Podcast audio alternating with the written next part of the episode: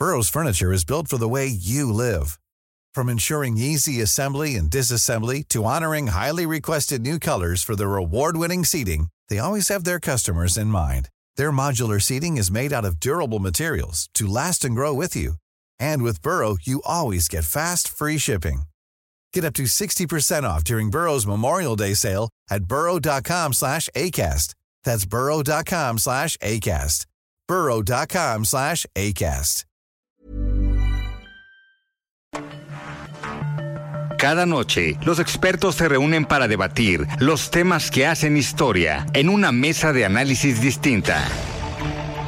Aquí las entrevistas con los personajes y líderes de opinión, junto al análisis profundo de los temas trascendentes. Alfredo Ceja conduce un programa de Frente en Jalisco por el 100.3 de FM. Iniciamos. Hola, ¿qué tal? Muy buenas noches. Bienvenidos a una emisión más de De Frente en Jalisco, aquí en Heraldo Radio Jalisco. Hoy miércoles 10 de mayo. Quiero agradecer, como todos los días, en los controles técnicos a Antonio Luna y a Ramón Luna, en la producción y redacción de este espacio a Ricardo Gómez y recordarles nuestro número de WhatsApp para que se comuniquen con nosotros, el 3330 1779 66. El día de hoy, Día de las Madres, vamos a tener aquí en cabina a Mariana Fernández. Ella es diputada local del partido Morena. Como cada miércoles, también vamos a escuchar el comentario de David Gómez Álvarez, él es analista político. Y les recordamos que nos pueden escuchar en nuestra página de internet heraldodemexico.com.mx, ahí buscar el apartado radio y encontrarán la emisora de Heraldo Radio Guadalajara. También nos pueden escuchar a través de iHeartRadio en el 100.3 de FM. Y les recordamos nuestras redes sociales para que se comuniquen también por esa vía. En Twitter me encuentran como arroba Alfredo R, en Facebook como Alfredo Ceja y también ya tenemos el podcast de De Frente en Jalisco donde pueden escuchar esta y todas las entrevistas en cualquiera de las plataformas. La entrevista.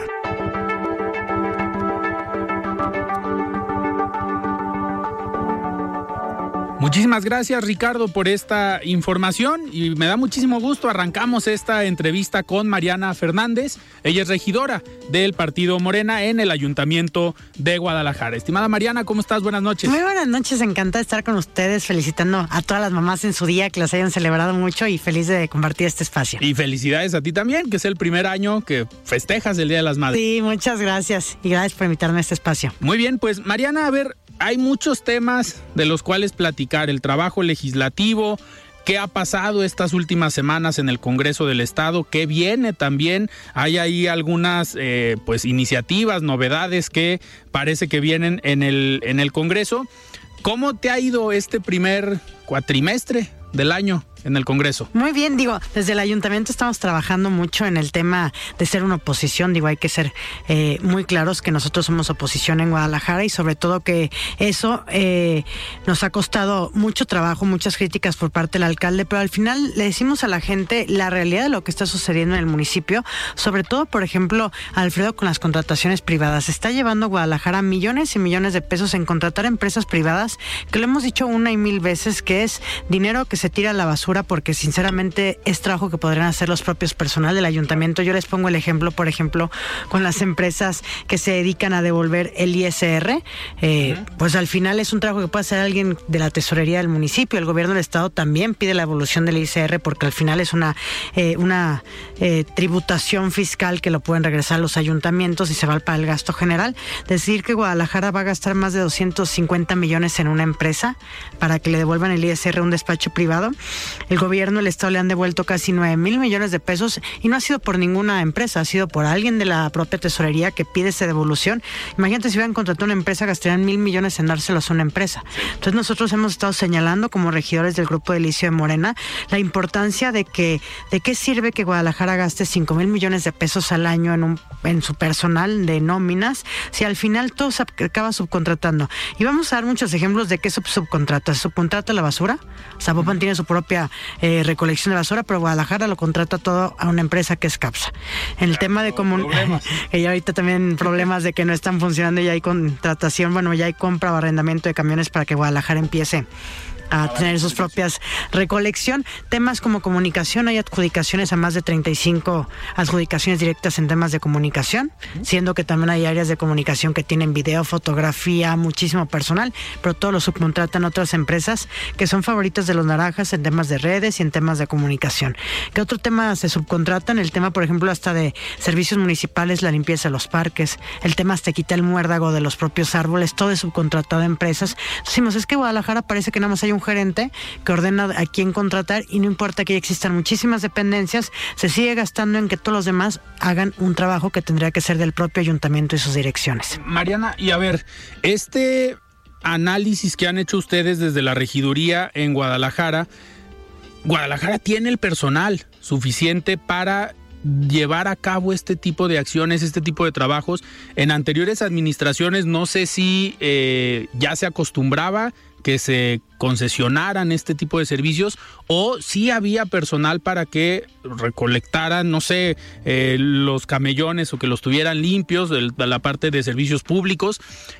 ¿Ha sido un problema de últimas administraciones o es nada más en esta donde se dio este giro a la forma de eh, gobernar. Sí, yo creo que es desde que llega MC, porque desde ahí se empieza a privatizar el tema de comunicación. La basura lleva muchos años donde CAPSA atiende Guadalajara, pero el tema de la comunicación sí es un tema que empezó a privatizar mucho movimiento ciudadano desde que llegaron a sus alcaldías. El tema, por ejemplo, las empresas de ICR, el propio alcalde ya lo hacía desde Zapopan. Desde 2017, cuando el alcalde, que es Pablo Lemos, eh, gobernaba Zapopan, también empezó a contratar la misma empresa, solo que antes... Es la misma. Es la misma, solo que antes cobraban el 10%, eh, ahora cobran el 14% lo recuperado. Entonces, lo que ha dado Zapopan, porque se lo sigue dando ahorita también el alcalde actual, y lo que le ha dado Guadalajara suman más de 550 millones esa empresa. Cuando es un ojo de Excel muy fácil, a mí me quisieron debatir en medios diciéndome es que nada más los despachos privados pueden pedir la evolución del ISR, y es totalmente falso. La propia convocatoria del gobierno federal dice que es para los entes públicos, no para despachos privados que hagan este trabajo. Eh, entonces nosotros decimos, a ver, entendemos que en algún tema como el predial, la cobranza del predial, puedes contratar empresas, pero esto es abrir la licitación a ver cuántos despachos te ofrecen eh, el mejor porcentaje, porque también muchos te cobran muy caro el porcentaje. Entonces aquí lo que hacen es que todas las empresas van por adjudicación directa. Cuando se quiere abrir una licitación se cancelan esas y mejor se dice, no, por el tema de que son protección de datos, por ejemplo en los juicios laborales, dicen, no, es que casi no hay despachos jurídicos y porque se manejan datos delicados de las personas que están en el juicio, tenemos que contratar a nuestros despachos de confianza. A ver, en la protección de datos, cualquier despacho jurídico podría firmarte una carta compromiso de la discrecionalidad o de la protección de datos. Entonces, más bien vemos que es eh, los despachos de mis cuatachos, así les llamamos a las entregas que hacemos cada lunes, donde exhibimos toda eh, esta gran red de empresas privadas que hacen el trabajo que podrían hacer. Lo del personal del ayuntamiento que ya se paga con los impuestos de los tapatíos. Yo te pongo un ejemplo, en tesorería hay más de 550 empleados. No me digas que alguien no se podría, ni modo que alguien no se pueda capacitar en llenar una hoja de Excel que son cuatro hojas, los informes que entregan mensualmente las empresas privadas, para el tema del timbrado y que te vuelvan el ISR. Si el gobierno del Estado lo puede hacer, también el gobierno del Estado podría capacitar a los municipios para que ellos pidan solos su propia devolución del ISR. ¿El, el gobierno del estado lo hace la misma Secretaría de Hacienda? La misma Secretaría de Hacienda, ellos les van a devolver o les han devuelto este año 9 mil millones de pesos y no les ha costado nada ningún despacho privado. Pero en cambio, si hubieran contratado, les hubiera costado casi mil millones darle un espacio eh, despacho privado. Entonces, siempre el alcalde dice: es que son ignorantes. Imagínense cuándo se le regresa a Guadalajara. Qué maravilla que a Guadalajara se le regrese dinero, pero que no nos cueste que se regrese dinero cuando lo pueden hacer los propios empleados. Y hay que ser muy claros. También cuando decimos, a ver, este año para obra pública hay 3 mil millones de pesos. Y dicen, lo hacemos en parques, en jardines, en calles, y vienen otros 2 mil millones de devolución de este ICR. Decimos, con estos 5 mil millones, ¿qué se va a hacer? Lo que queremos es que también nos digan exactamente dónde van a hacer las intervenciones, porque también se habla mucho de intervenciones, pero en la zona poniente, no en la zona oriente de Guadalajara, que tiene grandes necesidades y que a veces se programan ciclovías o se programan obras públicas de 30 millones por un kilómetro y dices, oye, pero ya cuando pasa de la zona más oriente ya la intervención no es tan fuerte, ya empiezas a cobrar carísimo también el tema de la obra pública, cuánto te cuesta la remodelación de un kilómetro. Entonces, bueno, hemos estado cada lunes señalando todos estos para nosotros desvíos de recursos, porque obviamente vemos que todo, hasta las compras de computadoras han sido sobreprecios. Comentaron en la semana también desde la desde el grupo de Morena el tema de las obras que se habían enfocado mucho en el centro histórico y pues dejaban de lado algunas otras zonas. Sí, sobre todo las zonas de alta vulnerabilidad porque pareciera que todo se enfoca a las zonas privilegiadas, que esas también hay que atenderlas, son parte del municipio, pero también hay que empezar desde donde existen las grandes carencias. Por ejemplo, ahorita se va a intervenir la glorieta Monraz. Sí. Le van a meter más de 30 millones a la glorieta, cuando el valor de la Glorieta Nova es más de 2.5 millones. El alcalde dice que lo van a hacer así como la Glorieta Chapalita para que la gente pueda transitar. Sí, pero si nos sigue siendo altísimo y entendamos que el consulado va a estar enfrente y que se tienen que hacer remodelaciones, sí, pero se nos siguen haciendo obras muy, muy caras en zonas donde no son tan necesarias. Sí hay que pulirlas, sí hay que remodelarlas, sí que se hagan peatonales esa glorieta, pero creemos que hay dinero que se puede también invertir en zonas donde no tienen ni siquiera lo mínimo de tener una unidad deportiva o calles adecuadas para transitar. Que este, esta obra también en esa zona fue muy polémica en su momento, ¿no? Los vecinos pues, se quejaban de esta obra porque iba a cambiar esta parte habitacional de la colonia o fraccionamiento Monraz con la llegada de tantas oficinas como es un consulado. No, y el tamaño que va a tener que al final va a estar atendiendo a seis estados. Entonces, eh, parte que el alcalde dice son compromisos hacer una gran glorieta para que la gente pueda tener diversión dentro de la glorieta mientras esperan a su familiar que va por la visa sí lo entendemos, pero decimos las obras también tienen que caer en la otra Guadalajara porque pareciera que para el alcalde todo es nada más el centro histórico, toda su agenda nada más es en el centro histórico. Sí, el centro histórico es importante, pero aquí es la capital y viven un millón doscientos mil personas que necesitan un montón de servicios municipales porque a veces parecemos que queremos tapar el sol con un dedo y es un carrusel gratis que es el, los más caros, deja tú de México, de Latinoamérica. Ah, ahora vamos por las tortas ahogadas, ahora por el día del tejuín, ahora por el día del mariachi.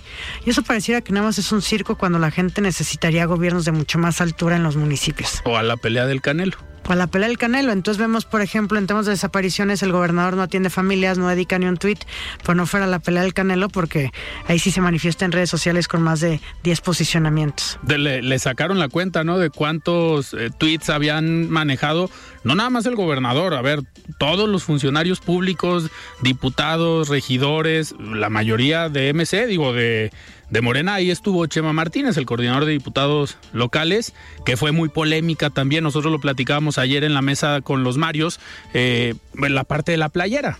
Que al final lo creo que creo era que él quería causar polémica y la causó, ¿no? En contra, a favor, pero creo que también el tema que él discute es un tema de debate real, que es las rentas son imposibles en Guadalajara y Zapopan, hay que decirlo claramente, la vivienda peor para una tercera generación, pues es dificilísimo que puedas habitar en Guadalajara o Zapopan, te obligan a irte a un municipio donde quizás nada más es dormitorio porque no hay transporte público, no hay hospitales, no hay escuelas y lo vemos cuántas casas ya hay abandonadas, por ejemplo, en Tlajomulco. Entonces, sí a la vivienda vertical en Guadalajara, pero que sea verdaderamente asequible y también que tenga un desarrollo sustentable, Alfredo, porque si estamos hablando de viviendas de 60 metros, de 80 metros, pues es muy difícil que quepa ahí una familia.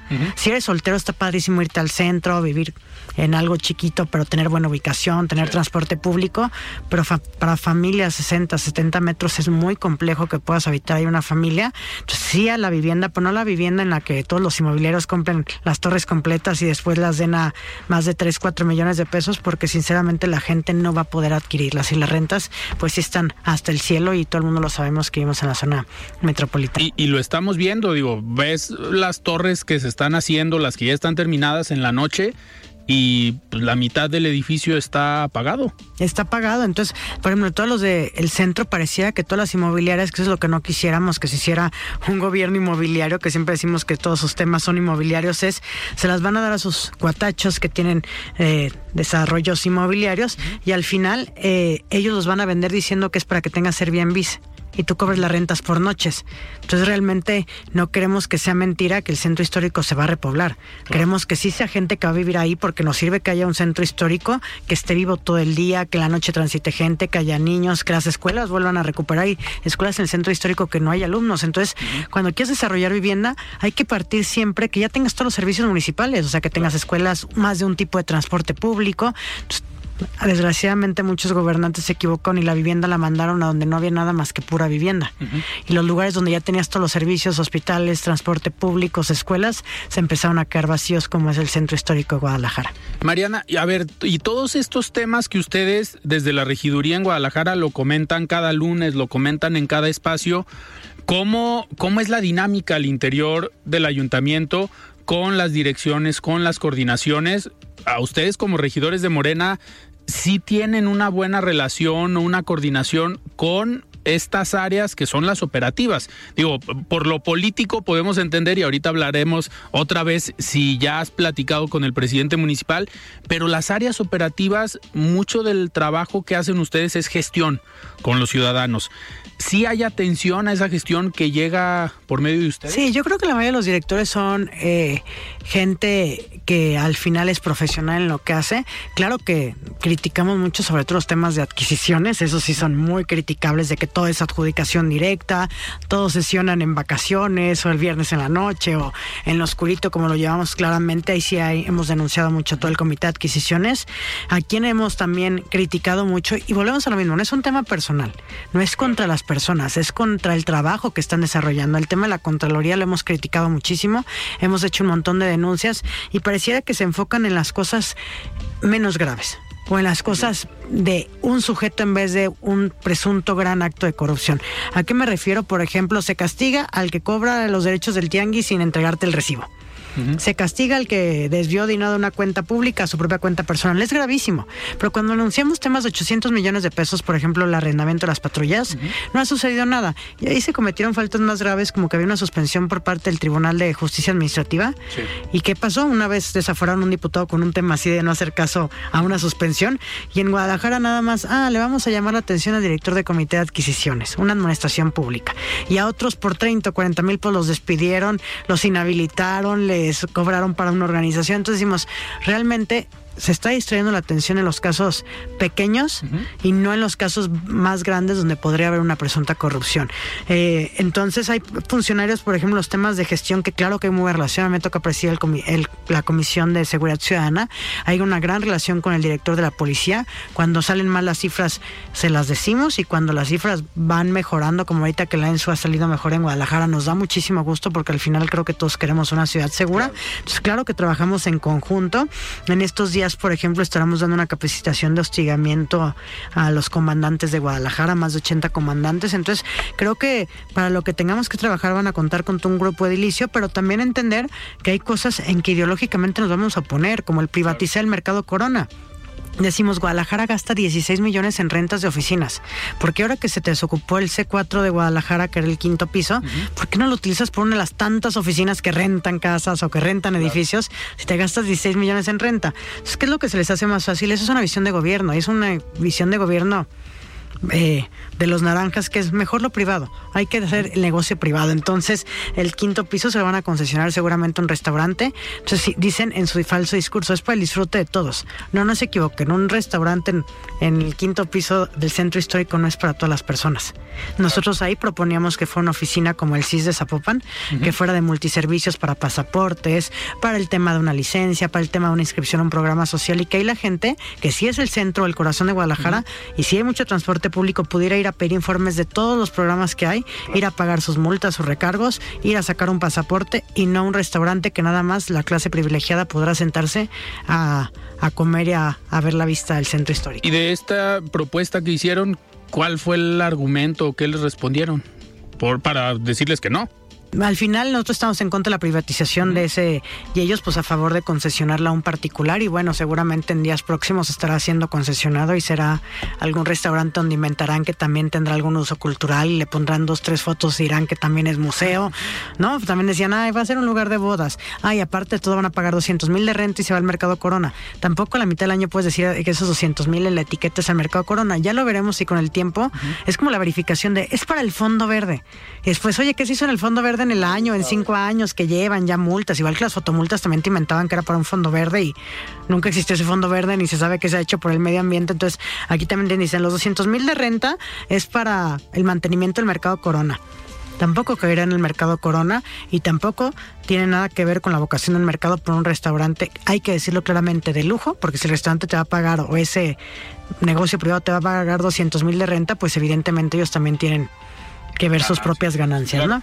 Mariana, y a ver, ahorita hablando de los temas de servicios públicos, seguridad, ¿consideras tú que esos son los dos eh, problemas, digamos, operativos dejando a un lado la parte de adquisiciones y esta parte de los pues negocios que ustedes han estado eh, dando a conocer en, en, cada lunes, en cada rueda de prensa, en tus recorridos en la calle, ¿qué es lo que te dice la, la gente? ¿Qué es lo que le está doliendo al ciudadano, al habitante de Guadalajara? Yo creo que los servicios públicos eh, y eso es en los dos municipios, en Guadalajara y Zapopan, y seguramente en todos, pero donde yo me toca más escuchar a las personas es en Guadalajara y en Zapopan, el tema de la seguridad y el tema del agua.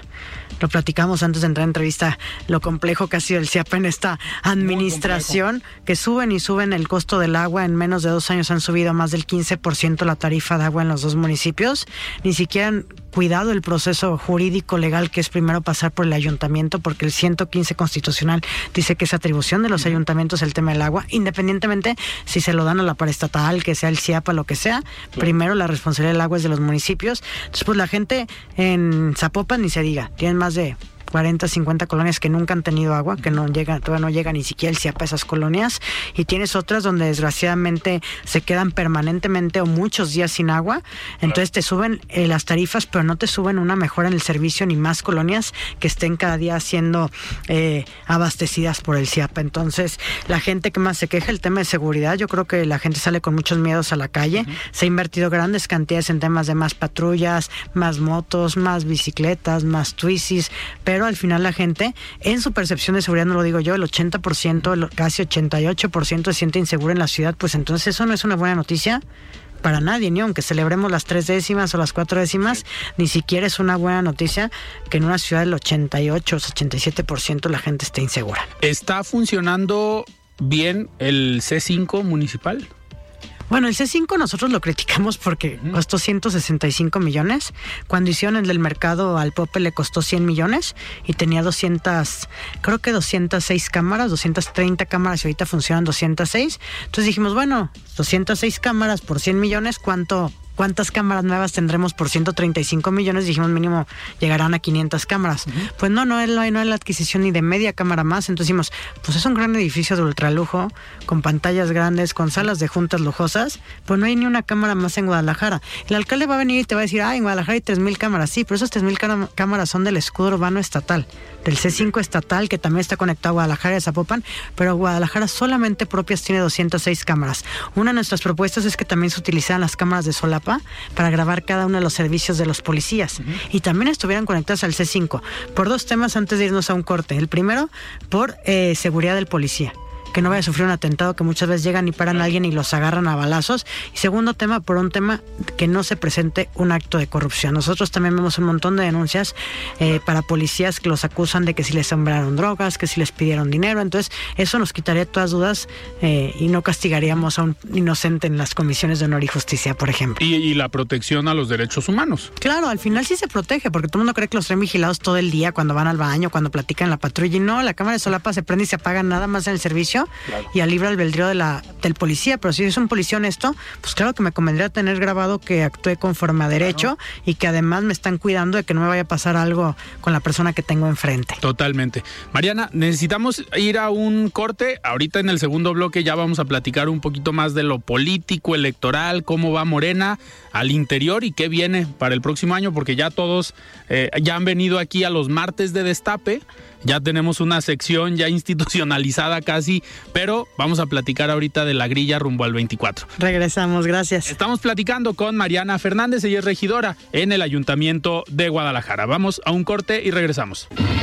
Siga con Alfredo Ceja y su análisis de frente en Jalisco por el Heraldo Radio 100.3.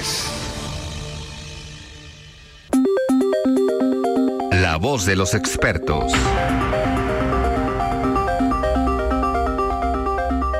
Estimado Alfredo, estimado auditorio de Radio Heraldo, el día de hoy quisiera comentar la creación del SAT Jalisco, del Sistema Estatal Tributario del Estado de Jalisco, que efectivamente es una suerte de Lolita jalisciense que será la encargada no solo de cobrar los impuestos estatales, sino también de revisar el convenio de adhesión al sistema de coordinación fiscal que tenemos como Estado con la Federación.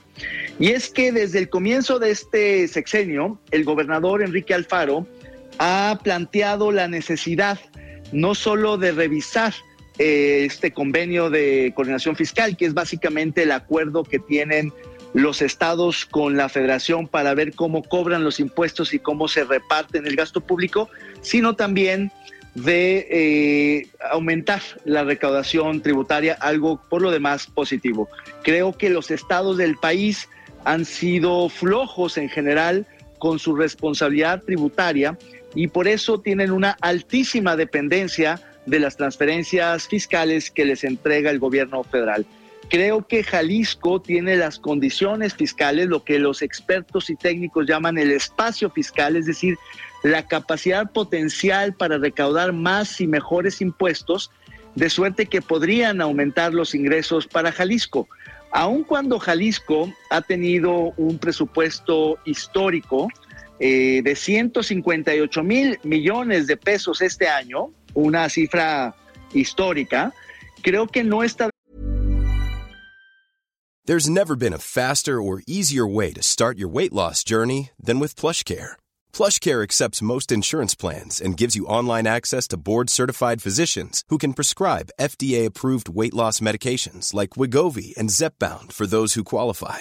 Take charge of your health and speak with a board-certified physician about a weight loss plan that's right for you. Get started today at plushcare.com slash weight loss. That's plushcare.com slash weight loss. Plushcare.com slash weight loss. Millions of people have lost weight with personalized plans from Noom, like Evan, who can't stand salads and still lost 50 pounds. Salads, generally, for most people, are the easy button, right? For me, that wasn't an option. I never really was a salad guy. That's just not who I am. But Noom worked for me. Get your personalized plan today at Noom.com. Real Noom user compensated to provide their story. In four weeks, the typical Noom user can expect to lose one to two pounds per week. Individual results may vary.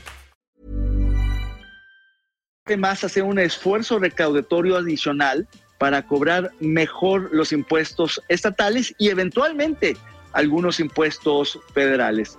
Sin embargo, llaman la atención dos cuestiones que vale la pena mencionar con detenimiento. Lo primero es que a pesar de que el diseño institucional es, digamos, vanguardista en el sentido de las facultades, de las responsabilidades de las instancias, este Consejo Técnico Asesor, eh, la Junta de Gobierno integrada por diversas eh, actores, instancias, creo que falta una pieza clave en el endamiaje institucional fiscal de Jalisco y es una defensoría del contribuyente.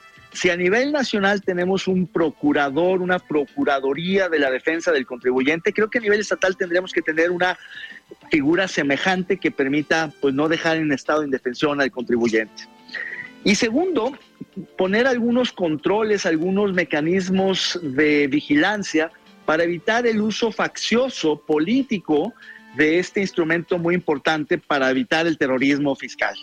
Hay una tentación de los gobernadores que en los estados que tienen este tipo de sistemas, por, para echar mano, como lo hace también a nivel federal el gobierno de la República, para echar mano eh, y apretar a los adversarios de sus gobiernos. En ese sentido hay que tener mucho cuidado.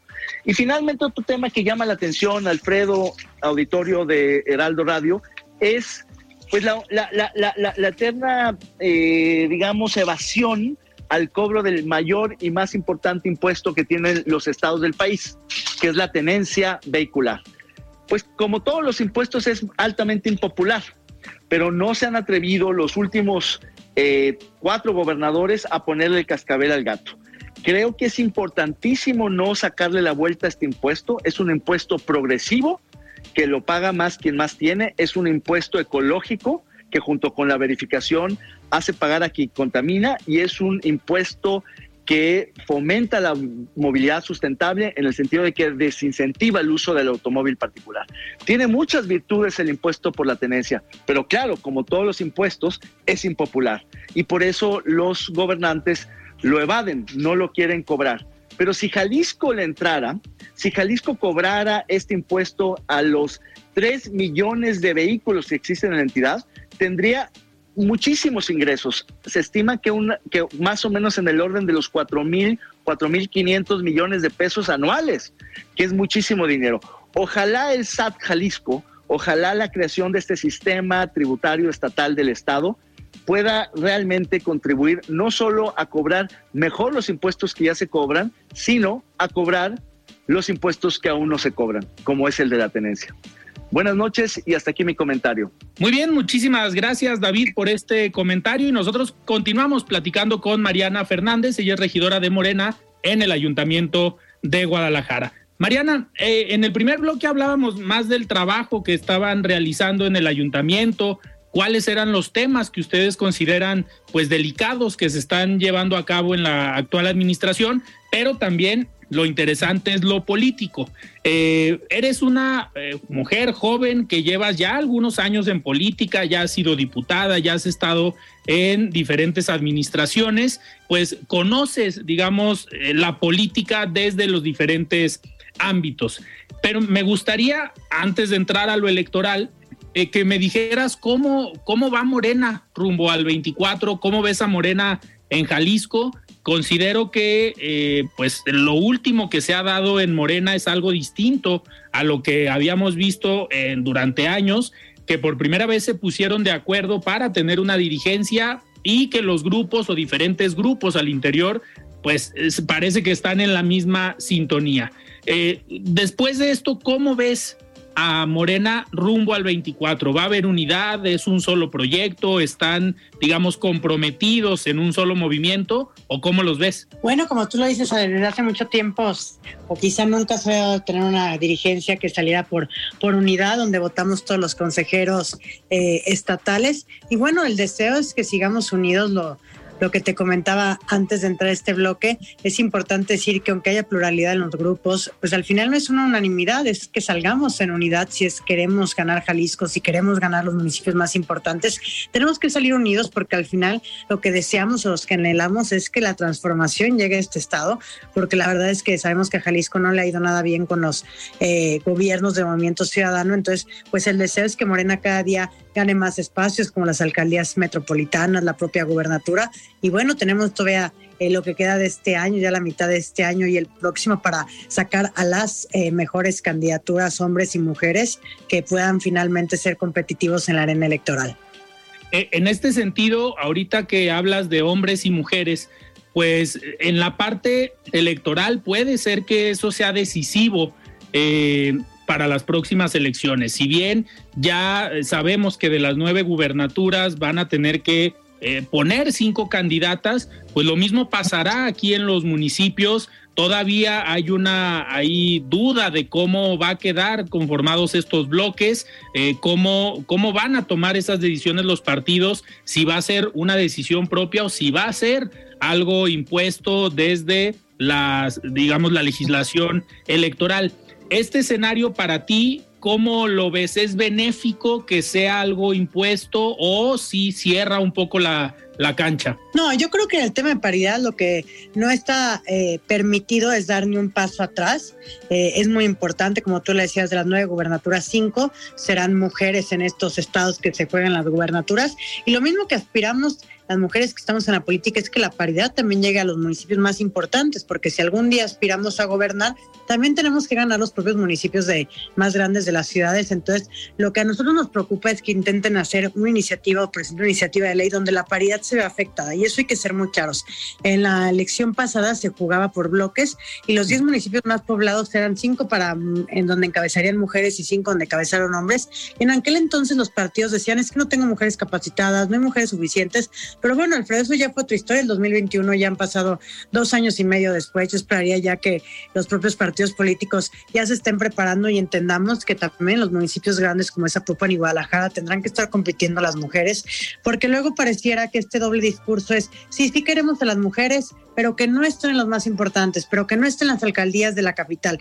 Digo, finalmente las mujeres tenemos toda la capacidad y lo que yo espero es que este año eh, los partidos políticos que están en su mayoría, no importa quiénes lo dirijan, si son hombres o mujeres, al final hay otros hombres decidiendo tras de sus partidos políticos y que quieran echar para atrás eh, temas de la paridad, pues no vamos a estar de acuerdo. Ojalá se haga un gran bloque de las mujeres protegiendo el tema de la paridad, porque al final hemos demostrado que las mujeres somos personas de resultados y pareciera que es el doble discurso de decir, ah, es que los hombres son más populares o son más competitivos o son mejores, cuando nada de esto es cierto. Entendemos que hay dos o tres o cuatro figuras fuertes para la gubernatura. Por el tema de las alcaldías hay mujeres con suficiente conocimiento, al igual que muchos hombres, con suficientes trayectorias. Entonces, lo que esperamos es que el Congreso del Estado no presente ni apruebe leyes que atenten contra la propia paridad, porque yo creo que lo que aspiramos todos es tener, no solamente en tema electoral, sino en cualquier materia, eh, un Jalisco con mucho más igualdad. Que pareciera que las condiciones, ahorita que lo comentabas, pues la mayoría de los partidos en Jalisco están dirigidos por mujeres. En el Congreso del Estado hay una bancada o un grupo mayoritario de mujeres legisladoras, pero eh, pues eso se tendría que respetar. Digo, uno esperaría que las dirigencias que son que encabezadas por mujeres y que desde el Congreso del Estado pues vieran por este derecho y esta oportunidad que obviamente se ha trabajado, se ha ganado durante mucho tiempo, que ha costado eh, políticamente esta lucha, pero hoy que están en estos espacios de poder, lo menos que esperaríamos es que sean congruentes, ¿no? Con esos discursos y que lo lleven a la práctica. Sí, que la defensa la hagamos todas las mujeres, desde todos los propios partidos, desde las organizaciones, desde la sociedad civil, desde los ámbitos universitarios, porque como tú ya lo dices, ha costado mucho. Tú mencionabas que yo había tenido la oportunidad de estar en varios espacios políticos. Me tocó empezar muy chica, una legislatura donde nada más éramos cinco mujeres de 40 diputados, donde nada más había dos gobernadoras en aquel entonces. Y bueno, a lo largo de más de 10 años, pues esto ha cambiado mucho, ha costado, ha sido por un tema de hacer leyes que hablen de esta paridad, porque hubiera sido por gusto propio de los hombres, tal vez nunca estaremos aquí, pero eso sigue abriendo espacio, no solamente en el tema político, sino en el tema privado, en el tema de impartición de justicia, en los medios de comunicación, y en todos lados lo que queremos es que las llegadas a los espacios más altos para las mujeres sea cada día más justa y sobre todo también un tema de que exista la verdadera igualdad en todos los ámbitos. Claro, Mariana, y con rumbo al 24, sabemos que este año, en un mes, está la elección del Estado de México y de Coahuila. Eh, Morena pues tiene una presencia fuerte hoy en las gubernaturas tal vez hay una ausencia o una falta de triunfos contundentes en Jalisco, eh, porque si bien hay algunos municipios de zona metropolitana, ya hay algunos diputados, hay, hay, digamos, grupos de regidores, como es el caso de ustedes en Guadalajara, que se han convertido en una oposición fuerte y en los únicos que han levantado la mano y han señalado eh, problemáticas.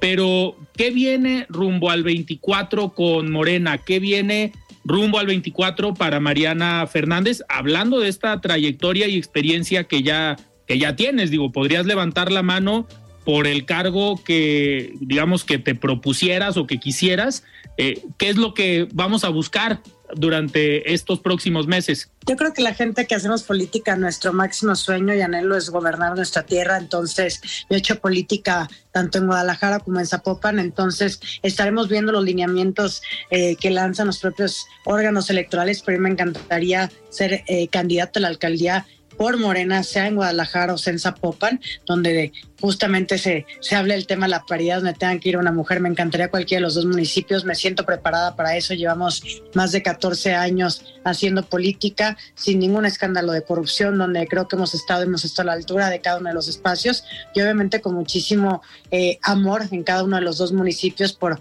que esa transformación llegue, porque desgraciadamente pues trae grandes desigualdades tanto en Guadalajara como en Zapopan y yo creo que se merecen grandes gobiernos a partir del 2024 y bueno, estaremos buscando estar en la boleta. Ya tuve la oportunidad 21 ser aspirante en la propia eh, precandidatura al municipio de Zapopan. En aquel entonces no se dio y espero que este, en este proceso se pueda dar alguno de los dos municipios y me sigo preparando y seguimos trabajando en la calle para, para poder aspirar a esa candidatura a la alcaldía. Que esto, te soy sincero, me sorprende porque ha sido la única eh, política o el único personaje político que tiene dos opciones y lo dice claramente. Digo, hemos platicado en los martes de destape que ya se han hecho famosos aquí en De Frente en Jalisco con diferentes actores y a veces es necesario preguntarles el plan B. Ahorita tú aquí ya estás comentando, hay dos opciones y obviamente pues eso te abre, digamos, te abre la baraja de poder participar para que el tema de paridad no sea un impedimento, digo, porque al final sabemos que eh, si todo camina como ha pasado en las últimas elecciones, pues posiblemente en alguno de los dos municipios más poblados, que Zapopan, después Guadalajara, tendría que ir mujer forzosamente en la candidatura. Eso creo que de entrada ya es un mérito importante, pero estás trabajando los dos municipios actualmente, estás recorriendo ambos municipios, digo, en tu calidad de diputada, perdón, de regidora, esperaríamos que estés más encasillada a Guadalajara, pero eso no implica que no puedas recorrer también Zapopan, al final forma parte de una zona metropolitana. Sí, mi carrera política empezó en el Distrito 8 de Guadalajara, un distrito complicadísimo que siempre lo ganaba en aquel entonces cuando yo empecé Acción Nacional, nos tocó ganarlo. De 19 años estuve parte más o menos ocho años haciendo política en Guadalajara. Después me tocó una, un tema de una dirigencia de partido recorrer todo el estado, los 125 municipios. Y después eh, me dan la oportunidad de ser candidato también a un distrito en Zapopan, el 10, que es también muy parecido al distrito 8, un distrito sumamente difícil. Entonces, he tenido la experiencia de recorrer los dos municipios y como tú dices claramente, Alfredo, lo sigo recorriendo. Trato que mis agendas de la tarde sean un mes un municipio, otro mes el otro. Hacemos mucho trabajo de programas sociales, de poder apoyar a la gente, por ejemplo, con calentadores solares, con tinacos, con temas de gestión en los propios dos municipios. Entonces, tratamos de eh, llevar también, por ejemplo, los temas de banco de alimentos para que la gente pueda acceder a, a, un tema de despensas a bajo costo. Entonces, bueno, finalmente el trabajo de gestión y el trabajo territorial se hace en los dos municipios. Los dos son igual de importantes. A los dos los quiero con todo mi corazón, pero también tenemos que esperar el lineamiento electoral para ver en cuál de los dos tendrá que ser mujer y lo que no permitiremos es que las mujeres las quieran mandar a los municipios del interior del estado y que los hombres se queden con toda la zona metropolitana, porque al final eso tarde o temprano en un juicio político se podría ganar porque a nivel federal no aceptarán este retroceso que quieren aspirar a algunos diputados al presentar esta iniciativa donde quieren eh, aplastar el derecho a las mujeres a competir los municipios más grandes. Claramente. Mariana, y a ver, en tu trayectoria, digo, en estos últimos años, eh, ha sabido ser oposición. Digo, hay que, hay que reconocerlo. Yo digo que estamos informados y nos gusta leer y nos gusta ver en su momento esas sesiones del Poder Legislativo donde te parabas en tribuna y hablabas fuerte y eras parecía la única diputada de oposición. Hoy como regidora, pues has construido también esta, eh, digamos, este camino y esta trayectoria de ser oposición al final, en una campaña, ya sea para Guadalajara o para Zapopan, te tocaría ser oposición y el discurso es un discurso con el que te sientes eh, cómoda eh, o que te has acostumbrado, porque por lo que hemos visto, te, pues, sale muy bien ser oposición y eh, hablas muy de frente y muy directa y dices las cosas como son. Eso en una campaña a veces es muy bueno.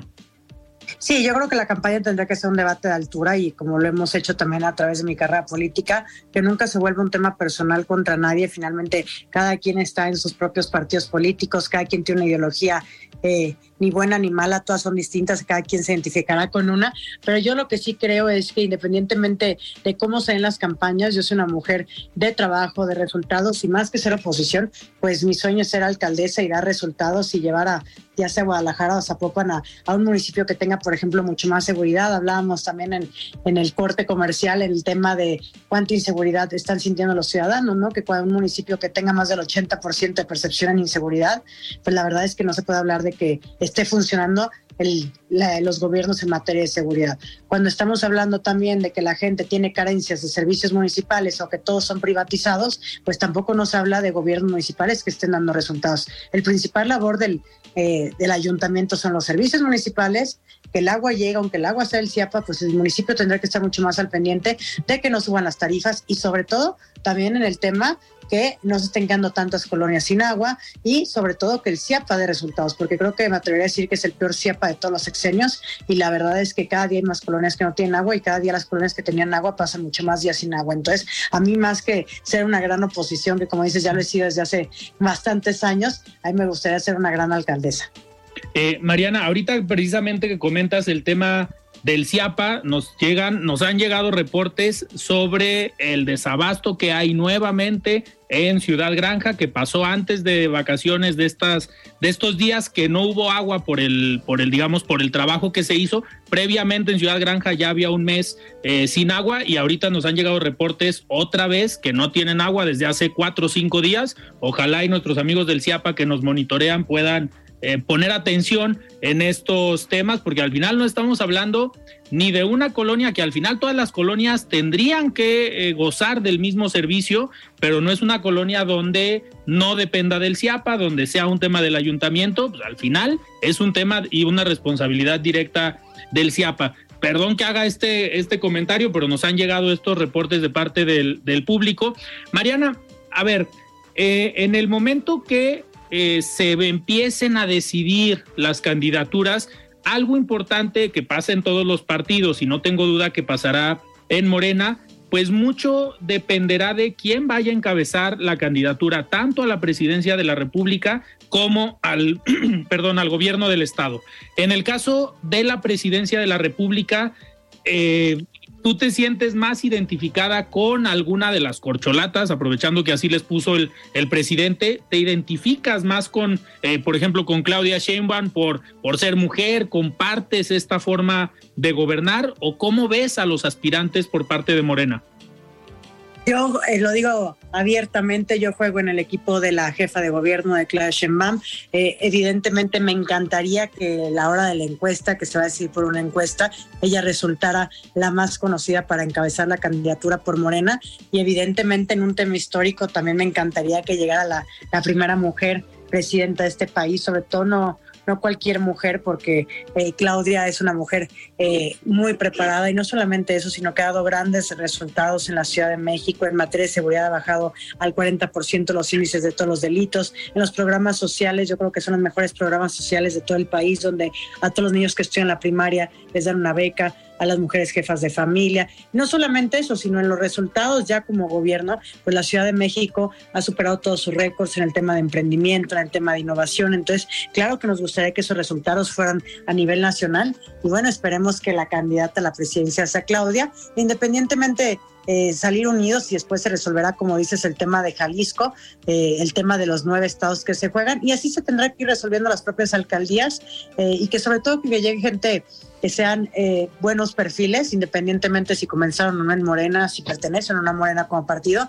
Yo estoy convencida que si no jugamos con los mejores Jalisco estará muy complicado el ganar y que juguemos con todos los grupos. Al final yo creo que todos los que queremos es que llegue la transformación a Jalisco y no importa si eres de un grupo o de otro, tenemos que hacer proyectos donde quepamos todos, pero sobre todo proyectos que sean en beneficio de las personas que es pareciera lo que hoy puede poner en riesgo algunos partidos, ¿no? La institucionalidad, el, el, sumar y a pesar de que no te toque encabezar a quien sea una candidatura, pues está siempre ese riesgo de que le hablen mejor de otro partido. Digo, pasó en el caso de Coahuila, por ejemplo, los candidatos, el candidato del PT, el ex subsecretario de Seguridad, pues no le dan la candidatura por Morena, se va al PT y eso hoy está siendo un voto dividido que al final pareciera, según lo que dicen las encuestas, pues va a afectar a, Morena en, en el caso de Coahuila.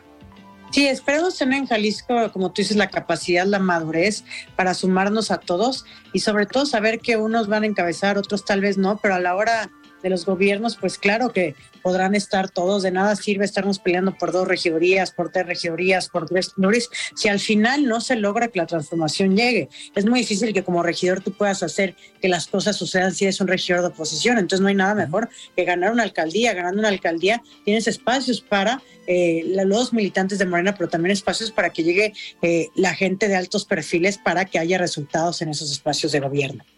Mariana, y para los próximos meses, ¿qué viene en la regiduría? Digo, sabemos que llegará un momento en el que tal vez tengan que pedir licencia, pero ¿qué viene en los próximos meses para Mariana Fernández siendo oposición en Guadalajara?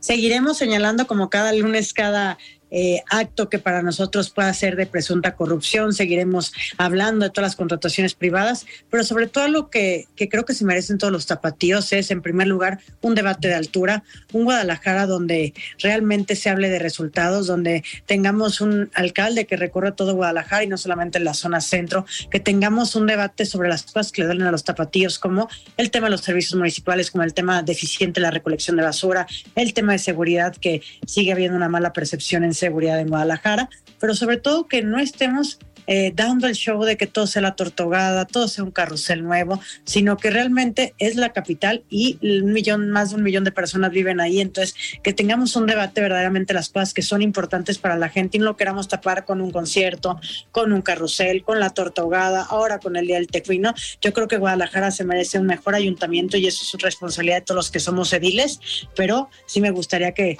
que fuera muchísimo mejor este último periodo, como tú le llamas, y que se siga trabajando por parte de los directores, que verdaderamente la Contraloría haga un trabajo de castigar y sancionar la corrupción, la verdadera corrupción, no los casos menores de corrupción, y que bueno, nos concentremos en nuestra chamba, ya habrá eh, momentos el próximo año de cada quien aspirar, pelear por sus propias candidaturas, pero en estos momentos sí me gustaría que el gobierno de Guadalajara fuera un mucho mejor gobierno, que haya un mejor debate, porque también el debate se centra en que nosotros cuestionamos, damos nuestros datos y solamente nos dicen ustedes son ignorantes, ustedes no saben, cuando ni siquiera nos han podido debatir nada de lo que hemos dicho en cifras o en argumentación. Entonces yo creo que este municipio se merece debate de mucho más nivel y más que el debate de más nivel se merece mucho mejores resultados por ser un gobierno tan grande y que viva la mayoría de, de las personas de Jalisco en este municipio.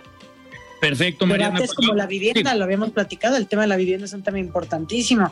Tenemos que hacer una repoblación del centro verdadera, no una repoblación que sea ficticia, donde los grandes desarrolladores inmobiliarios compren todo, lo, lo den a precios caros y al final todo el mundo lo quiere utilizar de Airbnb y no sirva para una tercera generación que no ha tenido opción más que para irse a vivir a Tlajomulco, que al final termina siendo un dormitorio abandonado. Entonces, bueno, lo que queremos es eh, debatir de los temas que verdaderamente le importan a los tapatíos y no cortinas de humo donde estemos dando un show que no está a la altura de este municipio.